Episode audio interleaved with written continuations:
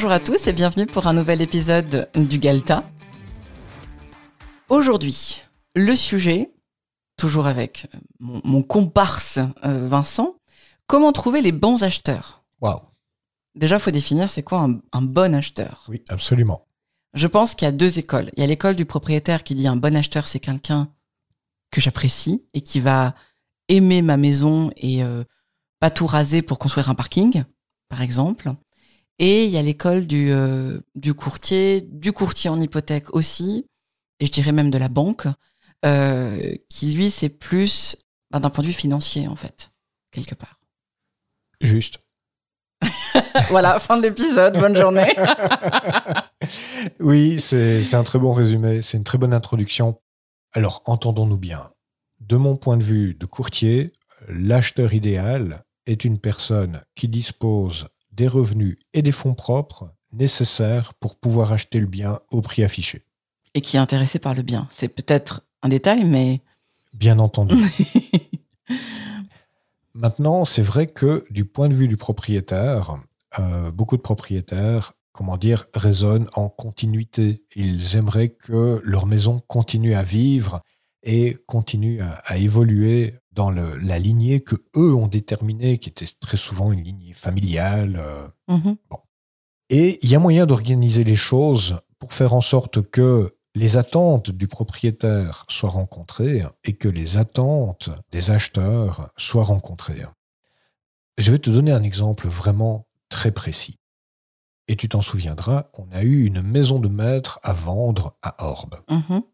C'est une maison du XVIIIe siècle, vraiment la maison de maître par excellence, avec des belles grandes On un, fenêtres. un article dessus, enfin une étude de cap, c'était très particulier comme, comme vente. Tout à fait.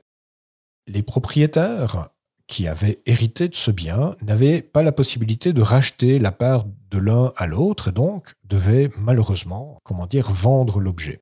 Mais ils étaient profondément attachés à cette maison dans laquelle ils étaient nés, dans laquelle ils avaient vécu assez longtemps. Et donc, ils demandé de rechercher un acheteur qui allait conserver l'âme de cette maison.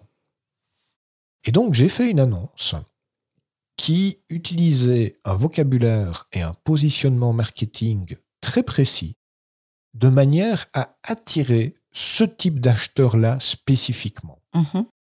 Et j'ai vraiment, vraiment rencontré du beau monde. Je ne sais pas comment ça se fait, mais pour la vente de cet objet, j'ai rencontré plusieurs professeurs d'université, dont un à la retraite, qui a acheté cette maison. Mhm. Et ce que je veux dire par là, c'est que la manière dont j'ai présenté les choses a permis d'attirer dans mes filets le profil type d'acheteur qui était recherché par les propriétaires. Je te donne un autre exemple. Cette même maison, en plein centre d'une ville, avec un énorme volume, aurait permis de construire six appartements à l'intérieur du volume existant. Oui. Mais ça, ça a impliqué de tout casser, de tout reconstruire. On garde juste les murs. Oui. Et ça, ce n'était pas du tout dans la philosophie et dans l'idée de ce que les propriétaires vendeurs voulaient faire. Alors qu'ils auraient pu gagner plus d'argent, j'imagine. Exact, ils auraient pu gagner un peu plus d'argent en utilisant cette politique-là. Et si j'avais eu le feu vert pour cette politique-là, j'aurais entrepris des démarches marketing pour orienter les choses vers possibilité de promotion, six appartements, euh, maison à rénover. Tu vois ce que je veux dire? Mhm. mais ce n'était pas ce que les propriétaires désiraient. Et donc, j'ai utilisé une technique, des moyens de communication et une façon de présenter les choses qui ont permis d'attirer le type d'acheteur que les propriétaires recherchaient, mais tout de même qui était financièrement qualifié, avec des revenus et des fonds propres suffisants que pour pouvoir acheter la maison. Oui, en fait, là, le travail de courtier, c'est vraiment faire le pont entre ces deux demandes. Que la personne puisse acheter concrètement, parce que sinon, bah, c'est bien joli, mais si elle n'a pas les sous, elle n'a pas les sous, quoi, on peut pas, pas vendre. Et du coup, voilà, faire le pont avec ça jusqu'à une personne qui, on va dire, correspond aux attentes du propriétaire. Alors bien sûr, peut-être que les gens vont repeindre les volets d'une autre couleur, mais euh, on va dire qu'ils vont respecter la, maison ou, ou l'idée que se fait le propriétaire du futur de sa maison. Oui, absolument. C'est tout à fait correct. Et ben, c'est vraiment toute l'utilité d'utiliser un courtier en immobilier qui a justement cette perception des choses pour pouvoir comprendre et les attentes du propriétaire et pouvoir trouver un acheteur qui répond à ses attentes. D'accord. J'avais une idée, mais je l'ai perdue. oui, on en a déjà parlé un petit peu avant. C'est quelque chose, savoir si les gens sont financièrement aptes à acheter, c'est quelque chose qui doit se travailler en amont.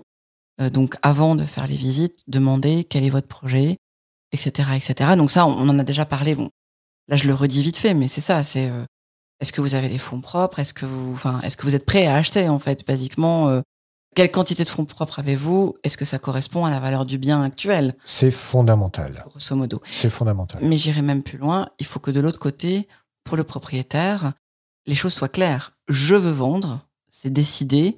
J'ai tant de temps pour vendre, enfin pas pas dix ans quoi. Il faut il faut quand même une limite dans le temps. Et j'aimerais idéalement trouver type d'acquéreur ou pas. Certains, je pense, peuvent dire non, je, m'en fiche tant que bon ils sont contents et qu'ils s'achètent mon bien et que enfin voilà, j'ai pas spécialement de critères. Mais une grande majorité des propriétaires, je pense, ont quand même des petits critères en tête par rapport aux acheteurs. Donc c'est un peu là, c'est moi qui fais un pont entre euh, ce qu'on a déjà dit dans d'autres euh, épisodes, c'est-à-dire d'un côté, ça doit être très clair pour les acheteurs ce qu'ils peuvent acheter et ce qu'ils veulent acheter, et ça doit être très clair pour les vendeurs qu'ils doivent vendre et comment ils veulent vendre. Absolument.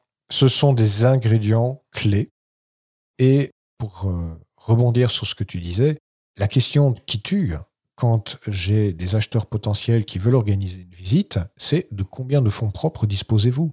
Mhm. Parce que, et j'ai deux types de réponses. La première, c'est euh, ben, ah, mais le prix est négociable, n'est-ce pas? Là, c'est pas la peine d'organiser la visite. Et le deuxième type de réponse, c'est j'ai 266 633 francs sur mon compte.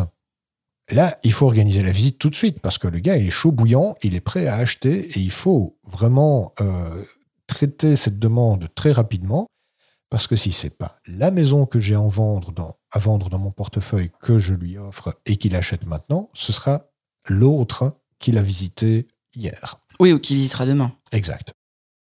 Super. Un dernier conseil par rapport au fait de choisir, euh, enfin, oui, de trouver les bons acheteurs et les garder?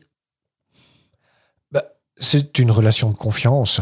Les gens qui désirent acheter une maison ou un appartement, mais ils sont vraiment stressés, ils sont vraiment anxieux par rapport au fait de faire euh, une affaire correcte ou pas. Ce que je peux comprendre, ils n'achètent pas une paquet de chocolat à la Migros, quoi. Absolument. Et comment dire, la manière que j'ai trouvé de bien conduire les choses, c'est de documenter mes réponses. Par exemple, oui, mais le terrain en face, est-ce qu'il est constructible? Alors regardez, j'ai déjà recherché ça. Selon le règlement communal et le plan général d'affectation, non, c'est de la zone agricole. Et selon la loi sur l'aménagement du territoire, cette zone ne sera pas déclassée avant les 15 prochaines années. D'accord. Ça, c'est factuel. J'amène le plan général d'affectation, j'ai le plan de la commune, j'ai le règlement de la commune, j'ai la loi sur l'aménagement du territoire la réponse est complètement documentée. Oui, c'est pas des rumeurs ou des je pense que ou je lèche mon doigt et je le mets au vent et j'estime plus ou moins quelque chose. C'est pas du tout radiophonique ce que je viens de faire, mais c'est pas grave, tout le monde a compris. D'accord. Donc euh, trouver les bonnes personnes en sachant bah, qu'est-ce qu'on définit comme bonne personne et les garder en leur fournissant des, euh, des informations factuelles. Exact. Ça, ça marche très bien. Ça demande du boulot. Ça demande de dire la vérité, ça demande d'être très intègre, très honnête, mais ça fonctionne parce que l'élément clé dans cette transaction, c'est la confiance. Et dans l'autre cas, le courtier ou la courtière, ou même le propriétaire qui répond à une question en racontant des bobards, les acheteurs vont toujours, toujours, toujours s'en rendre compte. Bien sûr. Et là, c'est foutu, la vente est foutue. Sur cette bonne note, pleine de joie, nous allons terminer l'épisode. on peut trouver quelque chose de plus positif pour terminer. c'est ok. Non, mais il faut le dire. Il faut, faut mettre euh, l'église au milieu du village parfois et dire que oui, euh, quand on fait n'importe quoi, ben ça se sait. Des fois, ça prend du temps, mais ça se sait, quoi. Absolument. Et je vais te dire même que euh, si tu as une attitude malhonnête, tu vas t'attirer des acheteurs malhonnêtes. Et là, tu es, parti pour euh, la bérésina. Ouais, ça devient compliqué après. Eh bien, merci pour tout ça. Service. du coup, à la semaine prochaine.